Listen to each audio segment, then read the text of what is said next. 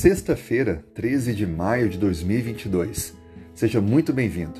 Hoje nós vamos concluir a lição 7, Aliança com Abraão.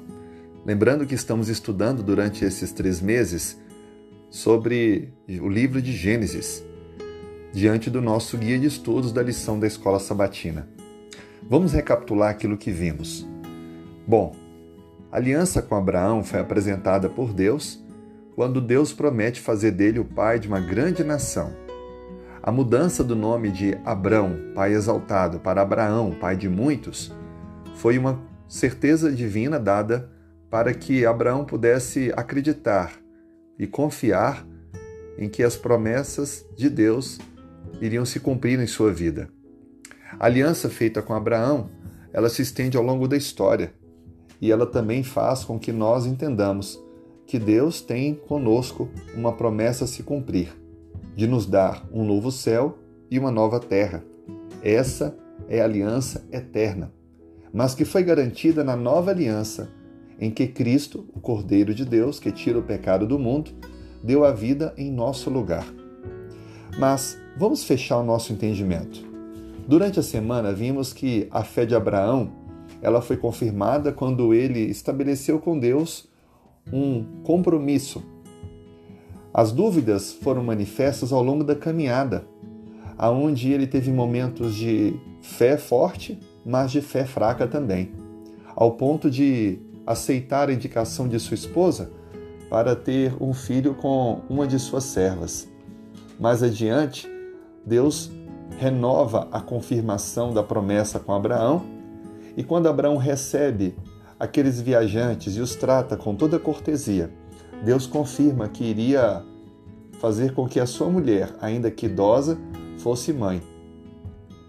Abraão, mais adiante, se mostra não apenas como um profeta de Deus, mas também como intercessor, pois interviu solicitando a Deus que, se tivesse pelo menos dez pessoas justas em Sodoma e Gomorra, que aquelas duas cidades não fossem destruídas. Mas como vimos, o juízo de Deus se cumpriu, pois não haviam nem dez ali justos. Hoje também precisamos interceder, orar e trabalhar para alcançar aqueles que estão ao nosso redor e assim podermos ter mais pessoas preparadas para a volta de Cristo. Quero me concentrar com você hoje, concluindo essa reflexão, sobre a importância de interceder e orar por aqueles que se opõem a nós, por aqueles que não têm, no primeiro momento, nenhum interesse para as coisas de Deus. Por que eu preciso interceder por eles? E veja que Abraão fez isso por pessoas que nem ele mesmo conhecia. Lembre que a oração é uma conversa com Deus. Orar é se aproximar do Senhor reconhecendo nossa limitação e imperfeição. A oração é importante porque ela desenvolve amor, comunhão, conhecimento de Deus e também uma demonstração da confiança, gratidão e obediência que devemos ter ao Senhor.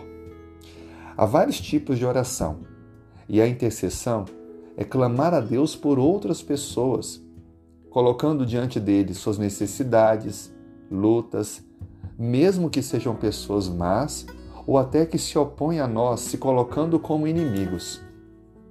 Jesus ensina em Mateus 5,44: Eu, porém, vos digo Amai vossos inimigos e orai pelos que vos perseguem. Orar por amigos é fácil. Deus nos desafia a orar pelos inimigos. Abraão demonstrou compreender muito bem isso e Deus o abençoou grandemente.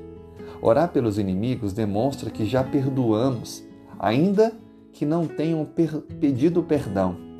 Quem ora pelos oponentes experimenta uma verdadeira paz e prosperidade. O meu conselho para você é: inclua em suas orações nomes de pessoas que não gostam de você. Interceda por eles, manifeste amor e tenha o Espírito Santo agindo em sua vida. Tenha certeza que Deus fará grandes milagres. Te convido a orar comigo. Se puder, feche os olhos. Senhor, Colocamos em tuas mãos a vida de todos aqueles que se opõem contra nós, que não manifestam apreço a nós e nossa família. Toque seus corações Abençoe suas vidas, seus lares, saúde, dê vitórias, força.